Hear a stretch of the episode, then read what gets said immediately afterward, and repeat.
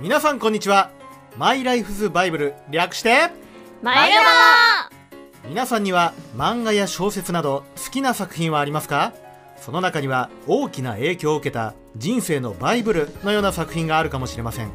このコーナーは今後あなたのバイブルになるかもしれないおすすめ作品をマイラバ劇団員がお芝居とトークで紹介していくコーナーです本日第130回目の MC は僕無谷祐希です今日一緒にお話しするマイラバ劇団員はこちらの方々はい皆さんこんにちは座長のまぶちりえですよろしくお願いします熊谷美穂ですよろしくお願いしますはい、なんかこれ一人称がうんうんうん僕って書いてあってびっくりしましたけど。ねあのあ俺俺様って今日言わなかったなって思ってた、うんそう思いましたね俺様って言うんだろうなと思って台本に僕って書いてある。そう僕って書いてまいすねいつもそうですよあ本 当？前まで俺の台本多分俺様って書いてある。書いてなそいうですそうそれはおかしいです何者 それはか皆さんだけのです策略だと 思う。まあまあまあまあそれは置いといて、はい、早く呼び込んでください、あいやなゲストがねいるんです。そうそうなんですよぬるっと いるんです。待ってますよゲストさんを待たすのが僕好きなん です。ってなんでだよいうひどといなんとなく待たしていいゲストなんだなってみんなに伝わるかなと思うんですけど も。あまあまあちょっと改めていきますね今回はなんとマイラバコーナーにゲストとしてこの方にお越しいただきました本通りに来たなそれでは自己紹介お願いします皆さんこんにちは声優の落ちひなこですよろしくお願いしますあーひなぴあーひなぴーじゃんいいじゃん初めて呼んだわ初めてのあだ名 がそうだよねえ一応台本通りいきますけど「オッチーようこそ」ありがとうございまいやオッチーだったりさひなちゃんって呼ばれてることもあったりするじゃないすそうですねっていうところでまあなんかどれがいいのかなと思ってひなぴーもちょっと試してみたんですけどもまあまあそんなオッチーはあのこちらの兄弟番組である「セクシー斎藤のトークファイター」から来てくださいまして、はいまあ、自分の人生のバイブルであるマイラバ作品について語りたいということなので、まあ、どうしてもっていうんでじゃあいいよということでそう特別だよ、はい本当にもう今回だけだもうよそで言わないでねって話はしてあるんですけどまあやってきていただきましたということで本日は以上のメンバーでお送りしていきますはーいでね現在のリアルタイムでお聞きの方もアーカイブ放送で聞いていただいている方もぜひ Twitter などで「ハッシュタグマイラバ」をつけて感想をつぶやいてくださいはいお願いしますトークファイターではうんどこのコーナーにいるんだっあけ、そうだオッチーは私は今まどろみ娘のまぶちさんと同じまどろみ娘のコーナーとあとトークファイターラボのコーナーに出演しておりますあなんか言わせちゃった感あるかなね なんかななもうんかちょっと白々しかったあれです ねどこのコーナーにいるんだっけ みたいなんかちょっとさわわか るわかる言ってないからわかる圧あったよねなちょっと圧を感じましたかけてないからいやうちまあの可愛い可愛いまどろみ娘の末っ子ですよあしかも末っ子なんですねねなんだったらその前はねあれうんマーブルハウスっていう馬淵さんが管理する場所に管管理というか、まあ、コーナーリーダーですねそう言い方いうとがころにいた子なのでまあだからそうそうそう生粋の馬淵っ子といえばいいのそう、はいうちの子でもあります育てそんたんなですねはいそうそうそうそんなねまぶちっ子が来てくれたということなんですけども、まあもういきなり本編いっちゃおうかな、うんということで本日はこのメンバーとトークでトークですね今回はたくさんの素敵な作品を紹介していきたいと思いますはいいで今日人生のバイブルはですねもちろんオッチーが紹介してくれますということなのでやめちゃくちゃ楽しみねオッにチしーてきた今日確かに うんなかなかさやっぱこう、はいメンバーのマイラバーをさ聞いたりとかすることは多いけれども他の人のマイラバーってさうんめちゃくちゃ興味あるじゃん。興味あるしかも私ねひなぴー初めましてだからそうなんですよそうそうなんですよ。ね趣味思考をいただいてそしてどんなね人生のマイラバを抱えてねね、そう来てくれたのかな抱えるって言い方はちょっと重い重重いんですけど違う違う違う違うどんなのをご紹介していただけるかというね、うんうんことなのでじゃあぜひぜひその自分のマイラバ作品についてどうぞ語ってくださいはいじゃあ今日私オチが紹介するマイラバ作品はこちらサンライズ制作のアニメタイガーバニーですおおお。はいタイバニじゃん、そうなんですよ。タイバニです。こちらは角川書店さん出版の月刊ニュータイプエースにて、えー、榊原瑞希さんより、えー連載が掲載されたりもした作品です。あーじゃあメディアミックス展開で漫画が先なのアニメが先なのあえっとアニメが先ですねうん。先で後からコミカライズもされていまそすういう。ことですね、はでもい。これめちゃくちゃ人気のある作品ですよねね私はまだちゃんと見たことないんだけれどもでも周りの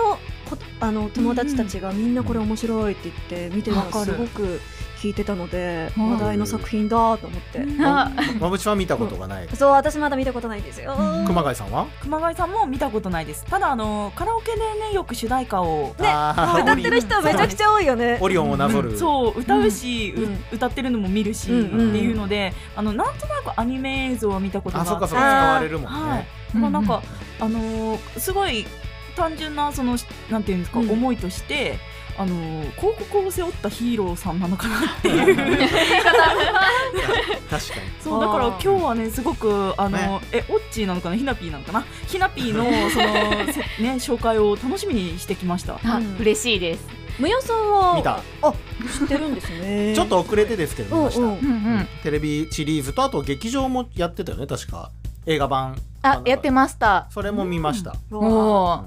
でこのそんなタイガーバニーこの作品はですねいわゆるバディもののうんヒーローアニメうんですね、なんかアメコミ的な要素もあったりとうか、んあうんすごいっていう感じなので絶対好きうんそういうのが好きなアメコ方ミがは好きだからあうんぜひハマると思いますそれはなんかあらすじとしてはネクストと呼ばれる特殊能力を持つ人々と持たない人々が共存している世界でそのネクストの能力を使って街の平和を守るっていうヒーローっていう職業が存在していてそのヒーローたちの物語なんですけれども。そう先ほどそのこの、あのーこの作品の一番特徴的だなって思うところがあって、うん先ほど熊谷さんがおっしゃってくださったように、そのスポンサーっていうのがすごいキーワードだなって思うんですよ。うんうんうんそうまずその実在する企業がヒーローのスポンサーになっているへーっていうところで、えー、そのなんかその作品の中での架空の企業とかじゃなくってってことじゃなくって、そのリアルな世界の実中際にのそうそうなんですよ。すごいヒーローたちがスーツを着てるんですけど、はいはいそのスーツに実際す実在するソフトバンクさんとかペプシネックスさんとか牛角さんとか牛角それってさあのなんかロゴとかはどうなの一緒なのいやもうがっつりそのままのロゴが入ってるえすごいそれすごいねうんそうなんですよだからそのその企業さんとそのタイアップというか、うんうんうんあのコラボした企画とかもあったりとかして、うんあ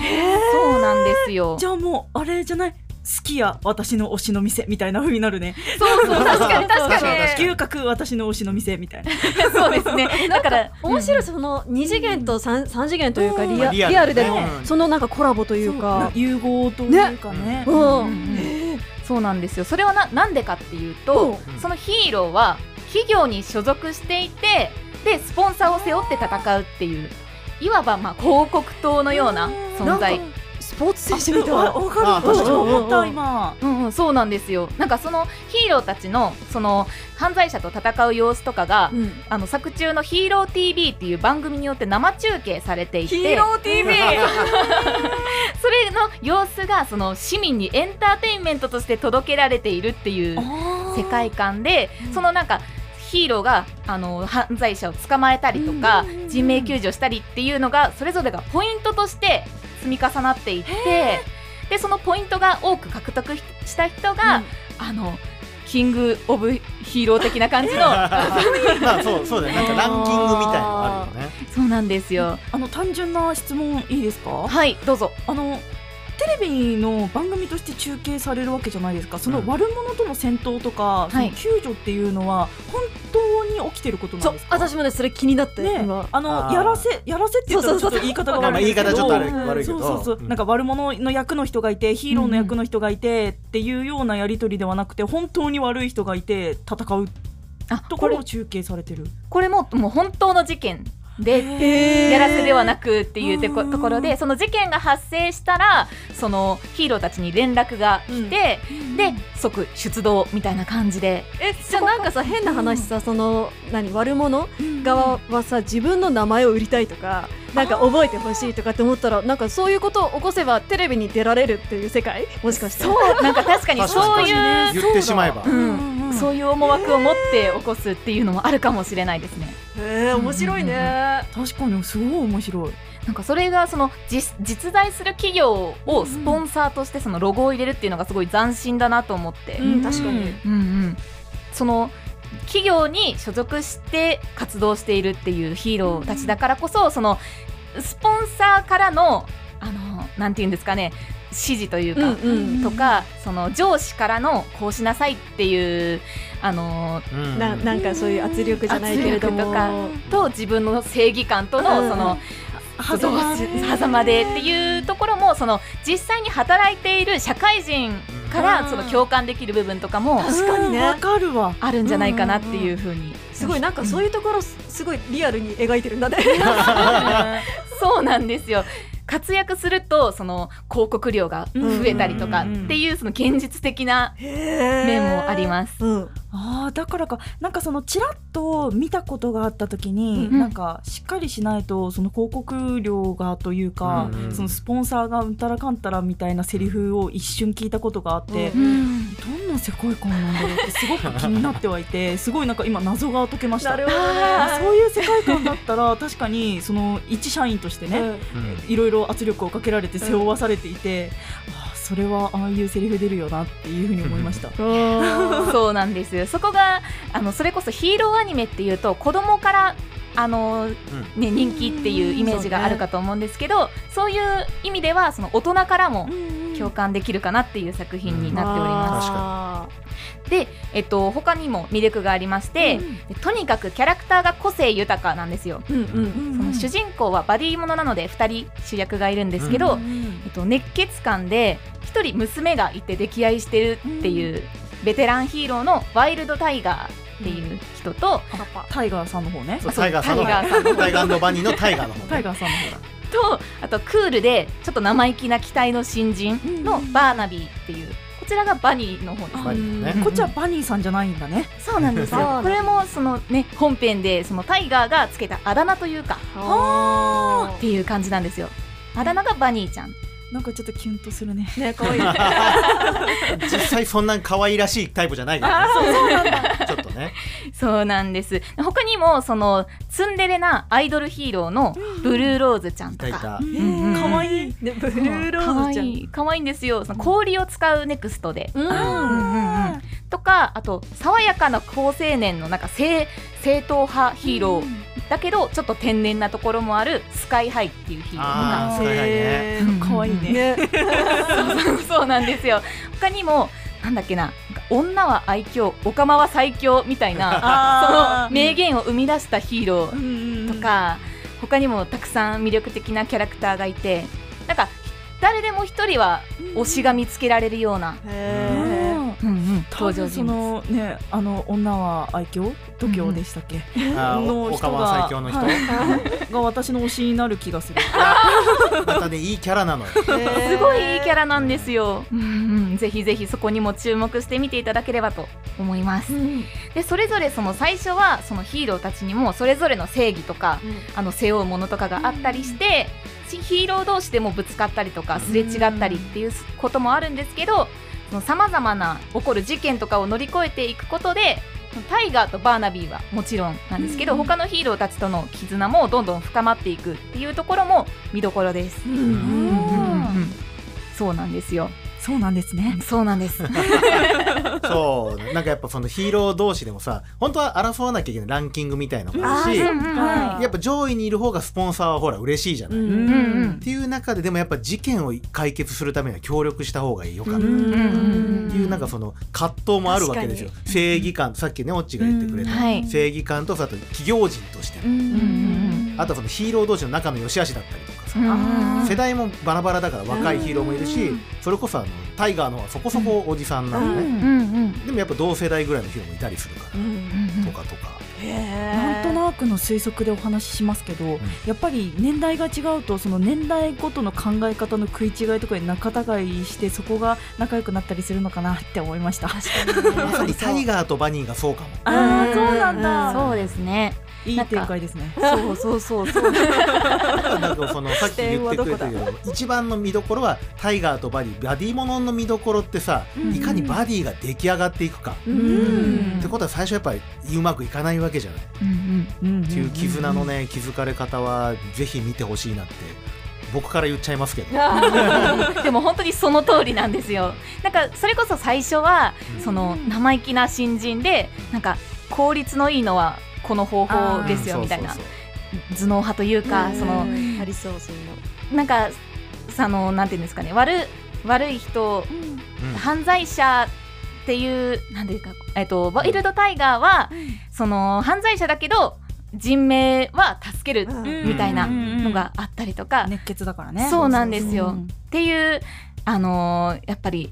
タイガーはこういう考えを持ってるっていうところに対して、そのそれの考えは古いみたいな、なっていうところの食い違いとかだったりっていうので最初は2人ともギスギスというか、うんしてしかも無理やりコンビを組まされるんですよ2人は。そうあーそれは最初はうまくいかないねそれも企業の、あのー指示で。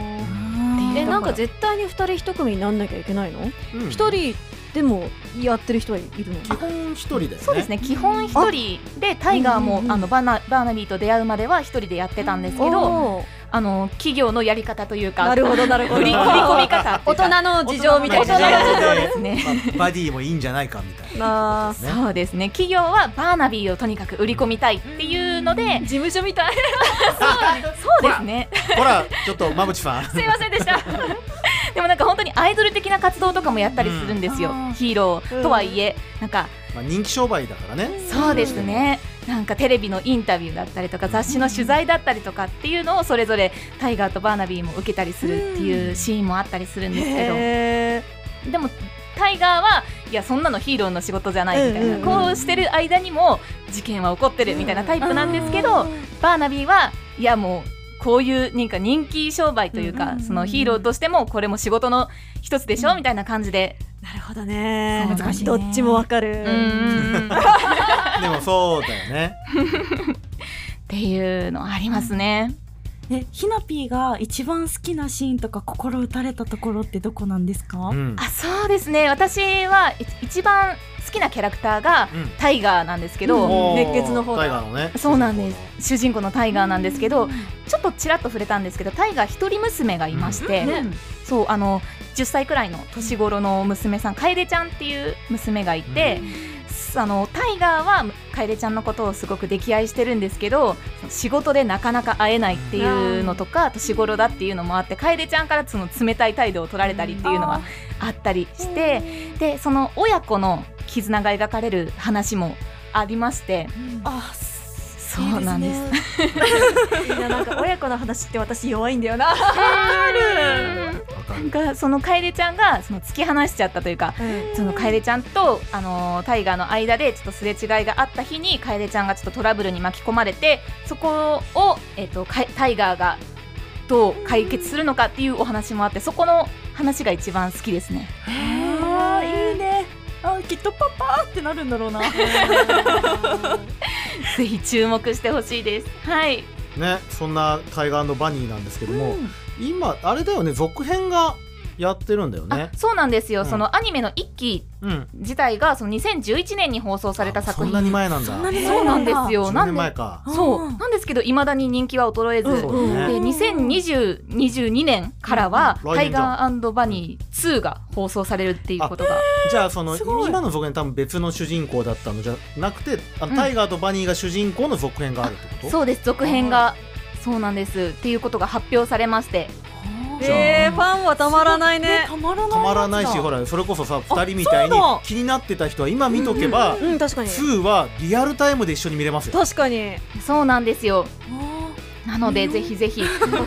そのあの先ほど冒頭でも言った通りコミックもコミカライズも出てますので、うんそこからっていう人も確いかにれうんばそのアニメからっていういろんな楽しみ方ができると思いますので、はいうん、ぜひぜひ気になった方は見てみてください。もう今日この後見ようんうんはいはいありがとうございました以上が、えーオッチーのマイラブ作品「タイガーバニー」でしたということでですね気になった方ぜひあの見ていただけると嬉しいですでは今週の「マイラバ」もここまでラジオを聞いてくれた感想はぜひ Twitter などで「ハッシュタグマイラバ」でつぶやいてくれたら嬉しいですメンバーも Twitter をやっておりますのでぜひそれぞれの名前で検索してみてくださいまたマイラバではお便りの募集もしております宛先は mylifesbible.gmail.com mylifesbible.gmail.com mylifes は mylifes バイブルは bible.gmail.com です番組の感想や紹介してほしいあなたにとっての人生のバイブルマイラバ作品も教えてくださいねさて来週のマイラバ作品は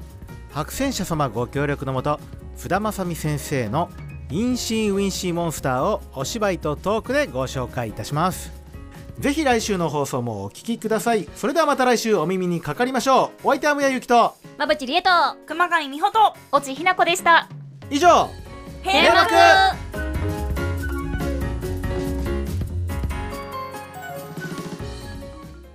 プチラバ。改めまして皆さんこんにちは。プチラバじゃなか ったマイラバ劇団座長のまぶちりえです。むやゆきですプチラバじゃなかった熊谷美穂で思わず言っちゃったよね。マイラバです。かったあありがとう。はい、そしてここからのお時間ははい本編であるマイライフズバイブル略してマイラバコーナーの裏話や、最近注目している作品、そして紹介した作品の後日談などなど、マイラバ劇団員たちがゆるりとトークを繰り広げていくスピンオフコーナー、その名も、プチラバーです。さて、今回のテーマは、あのライ、あの、言えない、 言えないあのマイラバ見たよです。ああーはいはいはい、はい、ということで、うんあの、ざっくりと投げますけれども、はいあの、なんか見たマイラバ。あ私ね全部見てる、全部そうすごいね。今まで紹介してくれたやつは全巻買ったり、うんそう無料で読めめるんだったら無料でうんちょっと、そう、あるからね。あのーポーンとあポンドキマイラ、うん漫画図書う館んさん、そうそうそう、漫画図書館で Z さんで無料で全巻本当に読めて、ね、あれ全国読める。読めると思ってすごいよね。嘘はつかんよ感動しながらね読みましたなんか大体さ例えばだけど、10, 10巻とかこう、うんいいところからは有料とかあまあいやわかるわかるあるなって思って見たら本当に無料だった。うんそうなんですうんうん。いや、あれはすごいよねう。ん画期的というか、なんというそうか。そうそうなんかねラブヒノとかもあるあるあるそう読めて、うあん。青春と思いな がら本いや無料でいいんですかって思うよねでも当に思いながら見てましたいや、嬉しいよね。あとね、うんあの映画スナッチああおー割と最近のそう、ん最近だけどいやもうあもう プどうラしたどうしたんですかットビートがかっこよかっこれがあれか、8月の22日に、むやさんが紹介してくれた、そうだねマイラバ作品ですたね。補足説明ありがとうございあます いえいえあとあのん鉛、うんうん。あーそうねパイキーなまバりイのとこキーね鉛のところがすごく分かった、なんか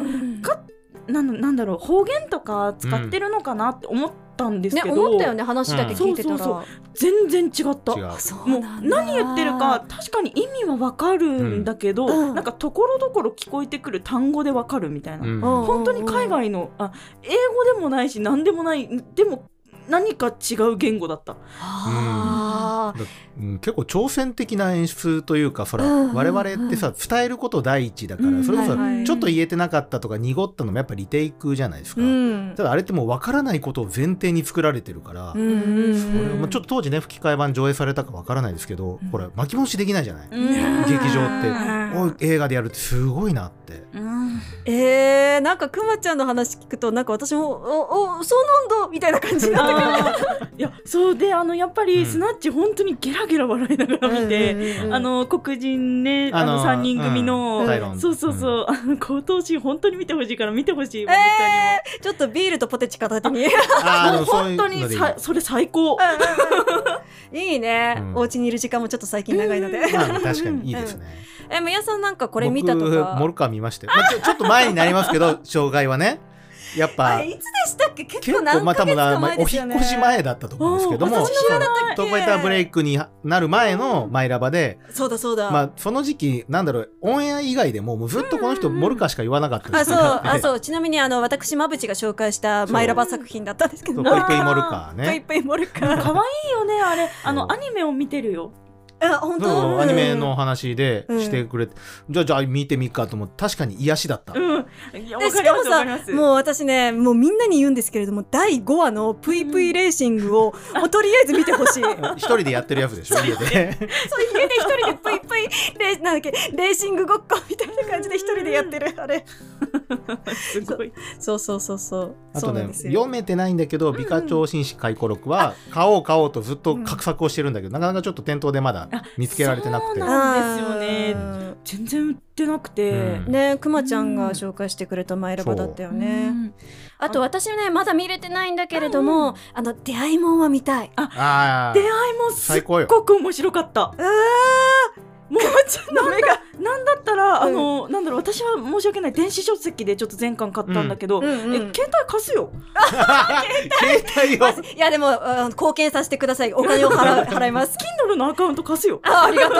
うまあで、まあ、6月の27日放送でしたね、はいということで皆様いかがでしたでしょうか駆け足だったけれどもはいぜひチェックしてみてください以上マイラバスピンオフコーナープチラバでした